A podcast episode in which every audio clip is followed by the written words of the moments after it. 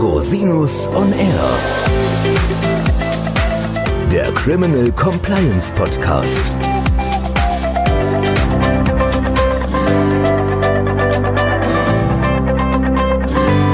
Herzlich willkommen zum Criminal Compliance Podcast. Schön, dass Sie wieder eingeschaltet haben. Ich habe heute ein ganz besonderes Thema und einen ganz besonderen Gast eingeladen. Thema heute ist das Love Parade Verfahren und die Learnings daraus für die Compliance-Organisationen. Eingeladen habe ich mir heute Dr. Ingo Bott. Er ist Rechtsanwalt und einer der Verteidiger eines Hauptangeklagten im Love Parade Verfahren. Ich bin sehr gespannt, was er uns heute zu dem Thema zu erzählen hat. Das Love Parade Verfahren ist ja von der Öffentlichkeit sehr stark verfolgt worden. Es ist ausgegangen ohne eine einzige Verurteilung nach jahrelanger Verhandlungen, vielen Hauptverhandlungstagen. In der Presse ist das sehr mit sehr wechselnden Gefühlen aufgenommen worden. Insbesondere die Angehörigen waren, glaube ich, ein bisschen enttäuscht über den Ausgang des Verfahrens. Darüber können wir uns heute mal unterhalten. Wir können uns auch darüber unterhalten, was eigentlich die Learnings sind aus so einem Verfahren und was wir vielleicht auch in der Unternehmenspraxis daraus lernen können. Zunächst einmal ganz kurz zu Dr. Bott. Rechtsanwalt Dr. Inga Bott hat im Mai 2018 die Kanzlei Plan A, Kanzlei für Strafrecht, gegründet. Davor war ein Pater in einer größeren Sozietät mit Schwerpunkt im Bereich Wirtschaftsstrafrecht. Er hat einen Lehrauftrag für Menschenrecht an der Universität Karlsruhe und ist ein ausgewiesener Vortragsredner, insbesondere auch im spanischsprachigen Raum. Neben seiner Tätigkeit als Rechtsanwalt ist Herr Bort Schriftsteller und schreibt belletristische Werke. Weiterführende Links hierzu finden Sie in den Shownotes. Herzlich willkommen, lieber Ingo. Hallo, Christian. Ja, erzähl mal, Ingo, was ist überhaupt die Love Parade? Die Love Parade war eine Partyveranstaltung, die lange Jahre in Berlin stattgefunden hat und die dann aufgrund des Erfolges mit der Kulturhauptstadt im Ruhrgebiet hierher nach Duisburg, in die Nachbarstadt von Düsseldorf, wo ich gerade sitze, übertragen gebracht werden sollte. Da hat sie am 24.07.2010 stattgefunden und endete leider in einer schlimmen Tragödie. Es kamen 21 Menschen zu Tode, weil sie sich in einer Engstelle, in einer großen Menschenansammlung äh, nicht mehr des Drucks durch andere Personen erwehren konnten und dann leider ja gestorben sind. Außerdem sind sehr, sehr viele hundert Menschen verletzt worden. Das Ganze wurde dann in einem großen Verfahren in den Medien als größtes Verfahren der Nachkriegsgeschichte verfolgt, aufgearbeitet und zum Jahresende 2017 hat die Hauptverhandlung dazu begonnen und ich habe da tatsächlich einen der Angeklagten verteidigt Hauptangeklagter ist ein, ein, schwieriges Wort. In den Medien wurde er als solcher bezeichnet, weil das Verfahren den Namen getragen hat. Allerdings äh, war es einer der zehn Angeklagten, der, weil er der Älteste war und in der Verwaltungsorganisation eine herausragende Stellung angenommen haben sollte, nach Ansicht der Anklage immer wieder ausgerufen wurde. Hm. Okay, das heißt, ähm, es gab ein Strafverfahren. Vorwurf war fahrlässige Tötung und Körperverletzung denke ich. Ne? Also was war der konkrete Vorwurf und wer war überhaupt angeklagt? Also welche Personenkreise wurden überhaupt in diesem Verfahren verhandelt? Die Vorwürfe waren tatsächlich äh, fahrlässige Tötung und fahrlässige Körperverletzungen, richteten sich gegen sechs Mitarbeiter der Stadt, die als Organisator das Love Parade Events eine wichtige Rolle gespielt hatte. Da werden wir heute auch wichtige Lektionen wahrscheinlich für die Compliance ziehen können. Mhm. Und gegen vier Mitarbeiter vormalige Mitarbeiter des Organisators, also des freie wirtschaftlichen Unternehmens, das das Event Love Parade geplant hatte. Mhm. Du hast gesagt, Ende 2017 ist diese Hauptverhandlung losgegangen. Also Hauptverhandlung bedeutet ja, dass quasi erst ein Ermittlungsverfahren stattgefunden hat, dass die Staatsanwaltschaft zu der Meinung gekommen ist, man muss das anklagen. Das war ja, glaube ich, eine riesige Hauptverhandlung. Da gab es auch Turnhallen, wenn ich das sehe, die angemietet wurden. Oder wie war das? Was war das für eine Erfahrung? Es war eine Messehalle. Messehalle. Hm weil es so viele Verfahrensbeteiligte gab, alleine zehn Angeklagte, dann die vielen äh, Nebenkläger, die ja, tragischerweise sich dort einfinden mussten, weil sie Angehörige verloren hatten oder weil es zu Verletzungen gekommen war. Es waren sehr, sehr viele Zeugen zu hören. Es gab teilweise auch ein großes Interesse einer Teilnahme der Öffentlichkeit an der Verhandlung. Und für die jedenfalls 101 Verhandlungstage, bis das Verfahren gegen meinen Mandanten eingestellt wurde, fand das Ganze und auch danach in der Messehalle in Düsseldorf statt. Mhm. Das ging ja dann nochmal weiter. Also du, dein Mandant wurde sozusagen vorzeitig eingestellt.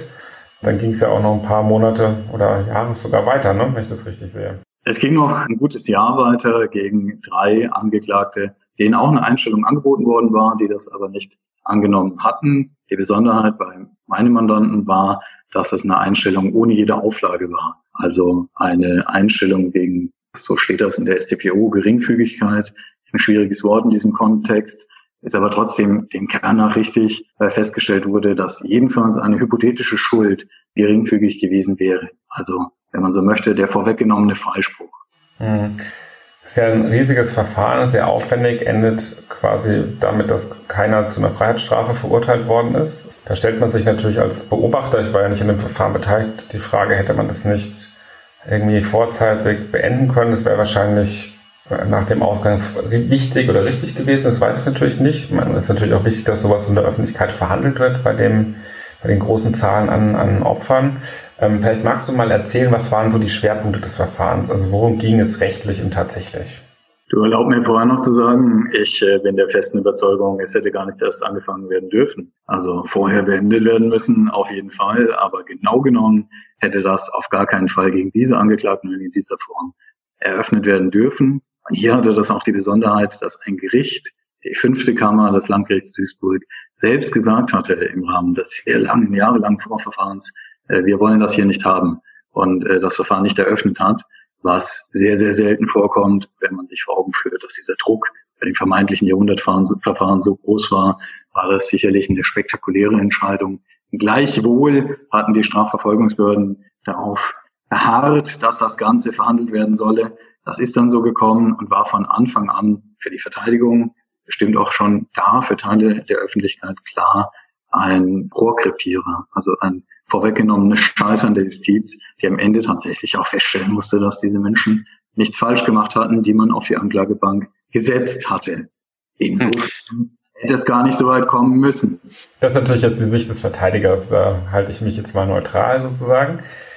Ja, erzähl mal, also was waren die Probleme? Also du sagst, es waren Rohrkrepierer von Anfang an. Was waren denn die Themen, die sozusagen erstmal dazu geführt haben, dass das Verfahren gar nicht eröffnet wurde? Also für unsere Hörerinnen und Hörer, die das Strafverfahrensrecht nicht so gut kennen, also es gibt ja das Zwischenverfahren, in dem das zuständige Gericht entscheidet, ob eine Anklage überhaupt zur Hauptverhandlung zugelassen wird. Und das hat sich, glaube ich, in diesem Fall sehr lang hingezogen. Was waren denn die ausschlaggebenden Gründe? Was war die Komplexität oder die Schwierigkeit, dass es gar nicht hätte eröffnet werden sollen? Und später, was hat dann dazu geführt, dass tatsächlich diese Einstellungen erfolgen mussten oder sollten? Wir können an der Stelle äh, zu deinem eigentlichen Thema, zu großen Organisationen und Verantwortlichkeit im Rahmen solcher Strukturen sicherlich mal einen Bogen schlagen. Mhm. Hier darum, dass sehr viele hunderte Personen mit der Planung befasst waren, seitens der Stadt, aber auch seitens außerhalb stehender Institutionen wie zum Beispiel der Polizei, aber auch äh, des Veranstalters selbst. Alle haben versucht, ähm, daran erfolgreich mitzuarbeiten, dass diese Veranstaltung zustande kommen konnte. Es gab Gutachten miteinander abgestimmte Prüfschritte und das Ganze hatte sich über einen sehr langen Zeitraum hingezogen, um am Ende die gewünschte gute Veranstaltung haben zu können. Das soll dann, so war die These der Anklage, nochmal aus Verteidigersicht, die war falsch, aber die falsche These der Anklage baute darauf auf, dass seitens eines Amtes der Stadt, das war das Bauamt, am Ende falsche Prüfergebnisse ganz grob vereinfacht äh, zur Anwendung gekommen seien und dass man dann die Veranstaltung an einem Gelände habe stattfinden lassen, das dafür nicht geeignet gewesen sei. Obwohl, wie sich gezeigt hat, auch im Rahmen der Hauptverhandlungen, die Prüfergebnisse tatsächlich richtig und korrekt waren und es wenn überhaupt an anderer gar nicht mit den Angeklagten in Zusammenhang stehender Stelle gehakt haben dürfte. Aber wie gesagt, hier der Bogenschlag. Es ist, was komplexe, komplexe Organisationen anbelangt und Abläufe, die sich in solchen Strukturen etablieren, wichtig und manchmal gar nicht so leicht, Klarheit zu haben und Zuständigkeiten und die Dokumentation dessen, wer macht was, warum und wo, sehr transparent nachverfolgen zu können. Gut, ich meine, der, man guckt ja da drauf auf dieses Verfahren, denkt sich, das ist organisierte Unverantwortlichkeit. Das ist ja, um es jetzt mal ketzerisch auszudrücken, ja, also der, ja, der, da sagt man sich, okay, das ist jetzt der Grund, warum wir jetzt bald ein Verbandssanktionengesetz haben, weil du hast eine große Organisation, es passiert ein etwas Schlimmes, sozusagen ein, ein Tatbestandserfolg tritt ein, in dem Fall sogar Leben, das beendet wird, ja, und keiner ist am Ende dafür strafrechtlich verantwortlich, weil es alles so komplex organisiert ist, dass keiner am Ende eine strafrechtliche Schuld dafür trägt. Ja, und da sagt ja der Gesetzgeber aktuell, dann gucken wir mal, ob wir das nicht über ein Verbandssanktionengesetz lösen, damit wir quasi eine Organisation haben, die wir irgendwie auf jeden Fall in irgendeiner Art und Weise haftbar machen können. Und das, was du gerade geschildert hast, scheint ja wirklich so zu sein. Es gibt ein, eine große, komplexe Menge an Personen, die jeder liefert einen Teilbeitrag und am Ende kann man nicht sagen, dass irgendein Teilbeitrag da quasi dazu geführt hat, dass da, dass dieser, wir es jetzt mal strafrechtlicher Erfolg in Anführungszeichen, dass dieser Todesfall eingetreten ist. Oder habe ich das jetzt missverstanden? Nein, das kannst du schon so sagen. Aufs Love Parade-Verfahren konkret gemünzt. Ich muss das nicht beurteilen, ob man hier eine strafrechtliche Verantwortlichkeit würde festgestellt haben können. Äh, vielleicht wäre das so gewesen, vielleicht nicht. Als Verteidiger meines Mandanten interessiert mich nur, hat er damit zu tun? Ja, klar. Als festgestellt wurde, das war auf keinen Fall so, war mein Mandat erfolgreich und mehr habe ich an der Stelle äh, nicht zu verantworten gehabt, Gott sei Dank. Die Strafverfolgungsbehörden hätten das möglicherweise anders handhaben können, stehen immer wieder in solchen sehr umfangreichen und komplizierten äh, Zuständigkeitskonstellationen, aber auch vor der Herausforderung, der sich jetzt ja der Gesetzgeber in der Wirtschaft auch ganz konkret zuwendet. Wie können wir nachverfolgen, wer etwas falsch gemacht haben soll? Und ich berate, wie du, viele Unternehmen in Compliance-Fragen und auch in Strafverfahren, die sich gegen Personen richten, Ordnungswidrigkeitsverfahren noch, die sich gegen das Unternehmen richten. Und da kommen immer wieder die gleichen Fragen auf. Wie kann man im Nachhinein nachvollziehen als Strafverfolgungsbehörde, wann sich jemand in irgendeiner Form jenseits der Norm verhalten hat? Das ist sicherlich oft gar nicht so leicht. Ja, das ist für uns gut, ja. das äh, uns günstig. Aber unsere Aufgabe ist natürlich auch, und das kommt jetzt durch das Gesetz was jedenfalls ja in der geplanten Form schon vorliegt, auch auf, dass wir präventiv beraten und antizipieren, was könnte schieflaufen, um diesen Risiken einen Riegel vorzuschieben und der Staatsanwaltschaft erst recht keinen Angriffspunkt. Genau, also bei uns geht es ja in der Compliance-Beratung darum, auch Graubereiche zu vermeiden und nicht nur sozusagen Straftaten abzuwehren, sondern wir wollen ja präventiv unsere Mandanten dahin bringen, dass es überhaupt nicht zu einem Verfahren kommt. Und ich glaube, dass das Love Parade Verfahren oder die Erkenntnisse aus dem Love Parade Verfahren auch da eine Hilfestellung sein können, was wir zukünftig noch besser im Blick haben können, wenn wir unsere Mandanten beraten, um so eine Compliance-Organisation aufzustellen. Was sind denn da aus deiner Sicht die Hauptpunkte? Ich hatte das vorhin schon mal angerissen, was mhm. wichtig ist, je komplexer eine Organisation wird, ist Transparenz und Dokumentation. In der Gestaltung eines Projekts, die Love Parade war zum Beispiel ein Projekt, und ist damit sicherlich anders, als viele Unternehmen aufgebaut sind, für dieses Projekt klar zu greifen gewesen. Da hat man Projektzuständigkeiten definiert und am Ende ist es der Staatsanwaltschaft, das ist meine persönliche Sicht, nicht gelungen, das nachzuvollziehen im Rahmen des Ermittlungsverfahrens. Das würde man vorher im Nachhinein betrachtet noch klarer gezurrt haben müssen um richtig deutlich da abzubilden, wer macht eigentlich was und warum sind welche Personen an welcher Stelle in einer Entscheidungsbefugnis. Das hat hier viel mit äh, Kommunalrecht zu tun gehabt, unter anderem. Ich hatte als Verteidiger das große Vergnügen, das alles nochmal nachholen zu dürfen im Rahmen der Vorbereitung auf dieses Verfahren. Und würde mir natürlich gewünscht haben, dass das auch die Strafverfolgungsbehörden so gemacht hätten. Nach meiner Meinung haben sie es nicht getan. Gut, das am Ende. Wir wollen ja über die Learnings reden. Was lernen wir jetzt für die Compliance-Organisation? Ja, pass auf. Am Ende spielt es natürlich eine Rolle, wie kannst du bei der Planung, wenn wir jetzt über so ein Projekt sprechen, schon mal vorwegnehmen, wo sind die Schnittstellen, die ich mir ergründen muss? Was ist aber für mich, und das meine ich mit Kommunalrecht als Stadt, vielleicht selbstverständlich für jemand anderen, der da später mal drauf schauen mag? Zum Beispiel als Strafverfolgungsbehörde oder in einem Haftungsfall oder auch einfach nur zu Dokumentationszwecken wichtig verstehen zu können und was muss ich noch besser erklären. Und das ist was, was wir unter Compliance-Gesichtspunkten sicherlich als Lehre ziehen können, auch für Unternehmen, dass man klar definiert, welche Aufgabenbereiche bestehen wo und wie sind die Synergien mit anderen Stellen. Also das ist sicherlich eine Lehre, die sich da sehr ins wahre Leben in die Wirtschaft übertragen lässt. Dann außerdem die Zusammenarbeit mit Arbeitsgruppen und mit Kontrollmechanismen. Das war im Love Parade Verfahren ein großes Thema und auch in dem Ermittlungsverfahren dazu hat es eine große Rolle gespielt, wer hat wen kontrolliert. Auch da kann man auf jeden Fall Lehren ziehen und sagen, das sollte sehr transparent und nachvollziehbar sein. Im Nachhinein, wer hatte welche Verantwortung. Gut, ich meine, im Nachhinein nachvollziehbar sein heißt ja auch, dass es dann einfacher zu ermitteln. Ja, das, das ist ja immer das zweischneidige Schwert, wenn wir Compliance machen. Es wird eben dann auch klarer dokumentiert, wer verantwortlich ist, wenn es eine Verantwortlichkeit gibt. Das dürfen wir ja nicht vergessen. Ich glaube, was natürlich auch eine Lehre sein könnte aus so einem Verfahren, ist, ist die Wichtigkeit der Risikoanalyse. Also ich glaube, wenn man sich in einem Unternehmen vorher genaue Gedanken gemacht hätte oder macht, wo könnten eigentlich die Risiken herkommen und aus welchem Zusammenspiel könnte ein Risiko entstehen, dann führt das automatisch dazu, dass diese Dokumentation und Transparenz ultimativ gefördert wird. Ich habe ganz häufig die Erfahrung gemacht, dass bestimmte Risiken so oder in der Art und Weise nicht vorhergesehen wurden oder man sich der internen Kompetenz nicht ausreichend quasi benutzt hat, die internen Kollegen und Kolleginnen nicht genau befragt hat sozusagen, wo könnte eigentlich ein Risiko aus eurem Bereich herkommen. Und gerade diese Zusammenarbeit mit verschiedenen Unternehmen, also nennen wir es jetzt mal Joint Venture oder gemeinsames Projekt, das haben wir hier auch. Also hier haben wir ein Zusammenwirken von einer Stadtverwaltung oder einem Verwaltungsorgan und einem Veranstalter, einem privatwirtschaftlichen Unternehmen. Und diese Zusammenarbeiten ergeben auch in meiner Praxis jedenfalls häufig mal Themen, weil das nicht hundertprozentig funktioniert und die Risiken aus diesen, nennen wir es jetzt mal Joint Ventures oder Projekt, gemeinsamen Projektarbeiten, die werden häufig auch im Rahmen der Compliance-Risikoanalyse nicht erkannt ich glaube, da kann man vielleicht auch ein Learning draus ziehen, dass man, wenn man so ein Projekt macht, auch Schnittstellenrisiken vielleicht erkennen muss.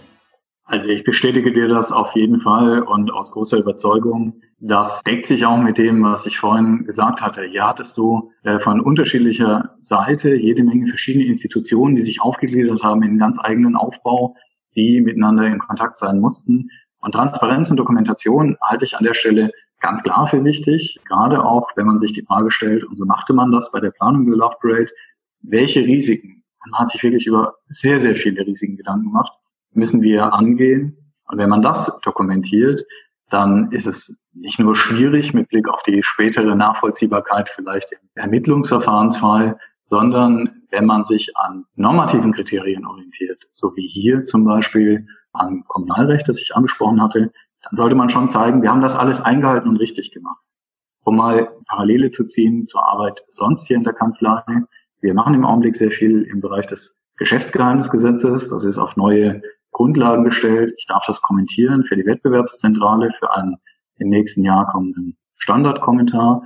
Und da spielt es zum Beispiel mit Blick auf die Frage, wo sind unsere Geheimnisse, wie gehen wir damit um, auch eine ganz große Rolle für die Unternehmen zu sagen, wo sind die Zuständigkeiten, Verantwortlichkeiten, wer spricht mit wem, was ist das überhaupt, wo finden wir das im Einzelnen. Und, genau wie du sagst, wo sind die Risiken, die aufkommen können, was müssen wir tun, um das Ganze äh, geschützt zu halten und klare Kommunikationslinien zu haben. Mit dem klaren Ziel natürlich, das ist ein zweischneidiges Schwert, wenn etwas schief läuft, im Ermittlungsverfahren kann es Dokumentation geben, aber idealerweise dient das ja alles dazu, das zu vermeiden. Ja, also gute Compliance hatte das Ziel, komplett ein Verfahren zu vermeiden. Gute Compliance hatte eigentlich das Ziel, dass das Unternehmen die Geschäfte sauber und erfolgreich durchführen kann. Also idealerweise wäre es ja auch bei der Love Parade so gewesen, dass nicht nur eine Love Parade stattfindet und dann nie wieder, weil viele Menschen leider zu Tode gekommen sind, sondern dass man jedes Jahr eine Love Parade hätte machen können und die Leute ihren Spaß dabei gehabt hätten. Das wäre ja das Optimum gewesen. Ja, wenn man jetzt mal aus Unternehmenssicht oder aus Sicht der Verwaltung darauf guckt. Ne? Und ich glaube, gute Compliance und richtig verstandene Compliance sorgt erstmal dafür, dass die Geschäfte rechtssicher laufen.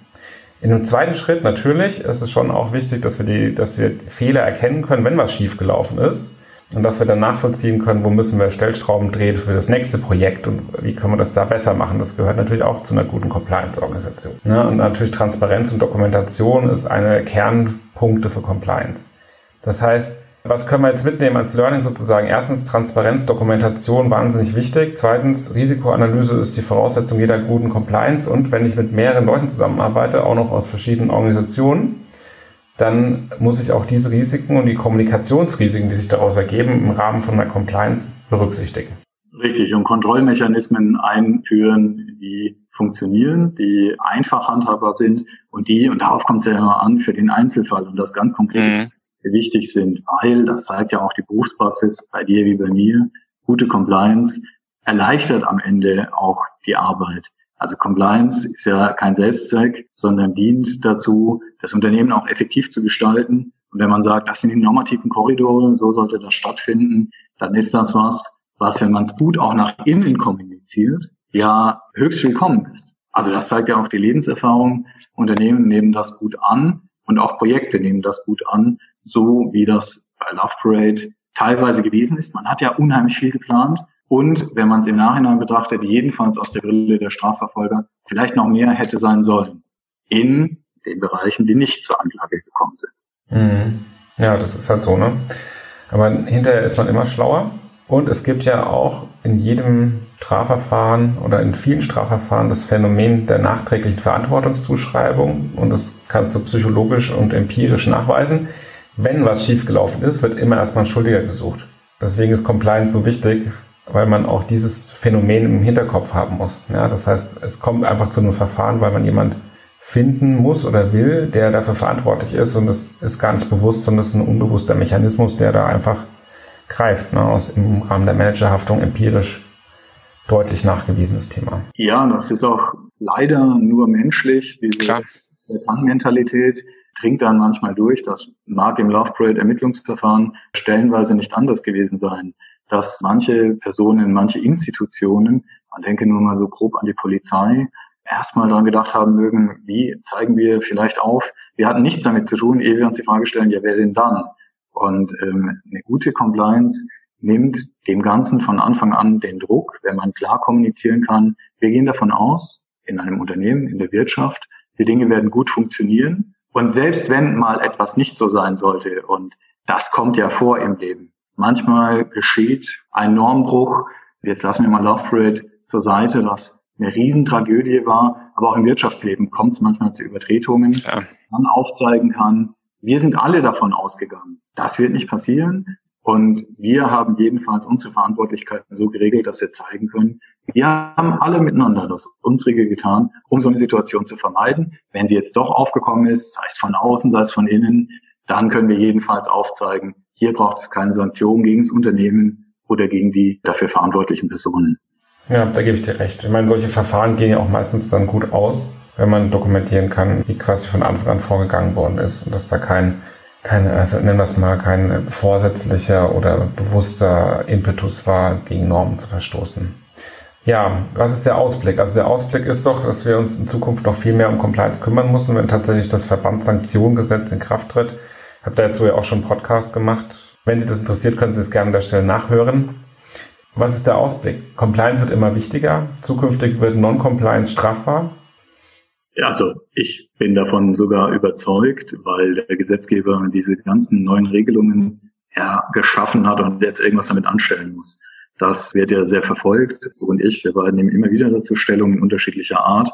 Wer so viel auf den Kopf stellt, der muss auch liefern. Was ich ganz interessant finde, ist, in anderen Ländern gibt es das zum großen Teil schon, Unternehmensstrafrecht. Also Absolut. Großes Wort.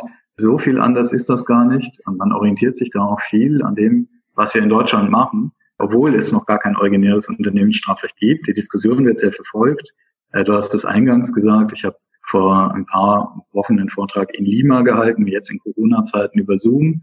In ein paar Wochen halte ich einen Vortrag äh, auch über Zoom in Mexiko bei einem Kongress. Im Ausland, im lateinamerikanischen Ausland zum Beispiel, das sich sehr am deutschen Recht orientiert, findet man das total spannend, welche Fragen wir uns stellen, wie schwer wir uns tun in unserem Rechtsbereich mit Dingen, die man dort teilweise schon eingeführt hat und die am Ende zum gleichen Ergebnis führen mögen, die hier aber aufgrund des Reformtamtams sicherlich auch als Konsequenz haben werden, Staatsanwaltschaften dieses neue Instrumentarium zur Anwendung bringen wollen, das ja nicht so sehr die Sanktionsrisiken verschärft, sondern also die Frage, wofür kann ich in die Haftung genommen werden, sondern wie sehr. Wie sehr, ja, und vor allem, wann muss ich das? Also, der, also ein entscheidender Punkt ist ja, dass das Legalitätsprinzip eingeführt hat. Das heißt, die Staatsanwaltschaft muss verfolgen. Das ist schon ein Unterschied zum Opportunitätsprinzip, was es heute gibt.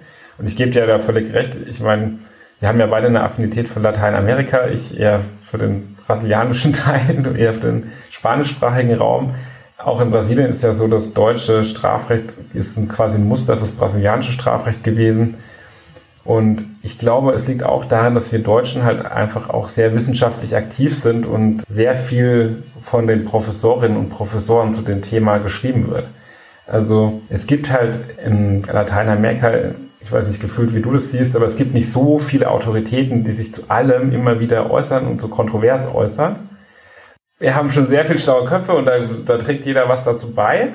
Und das führt natürlich auch zu so einer riesen Diskussion, die dann mit so einem Gesetzgebungsvorhaben verbunden ist. Und ehrlicherweise muss man sagen, in den USA, der Mutterland des Compliance, des Gedankens sozusagen, ja, gibt es halt schon jahrelang Unternehmensstrafrecht und es wird, wenn man es jetzt mal aus Strafverfolgungssicht sieht, sehr effizient genutzt.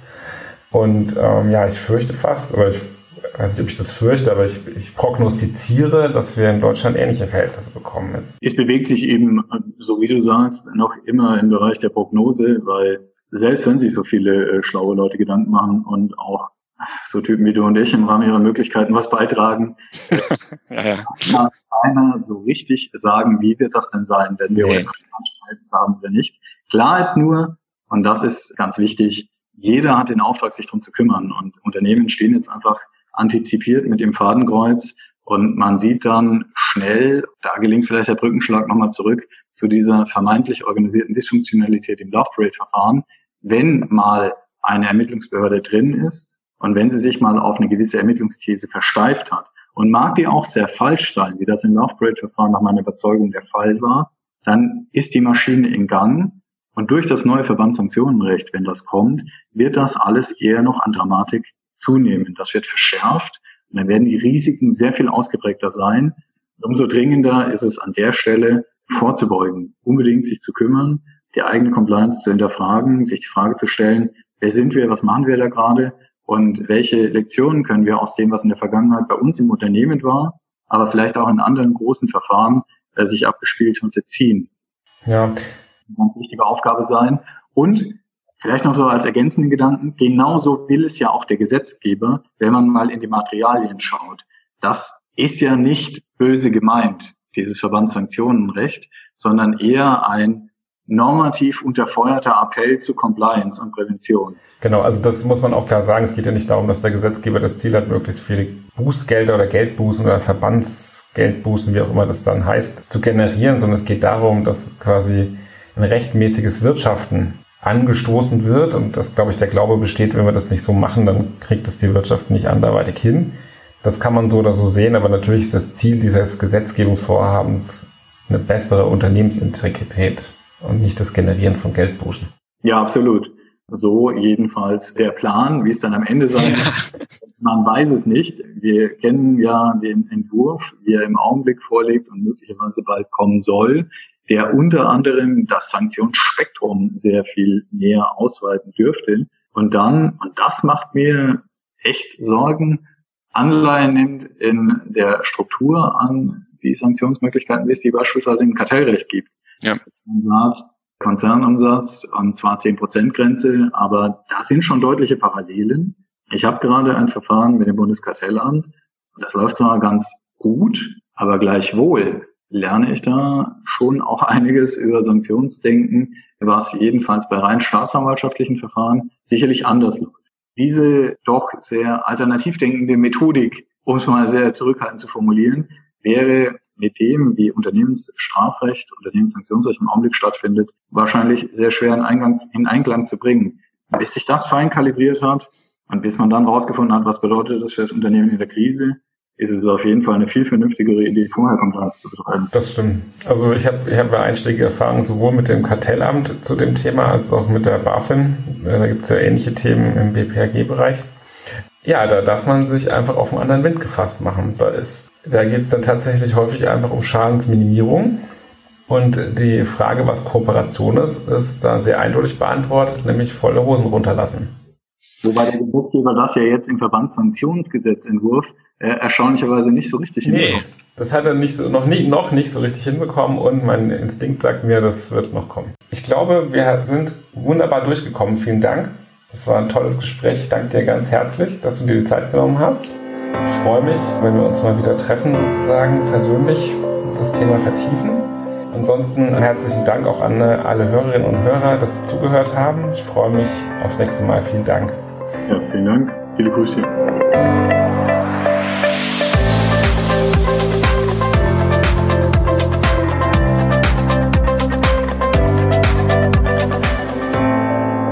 Der Podcast stellt lediglich einen allgemeinen Überblick über rechtliche Themen dar und ersetzt selbstverständlich keine Rechtsberatung zu konkreten Fragestellungen im Einzelfall.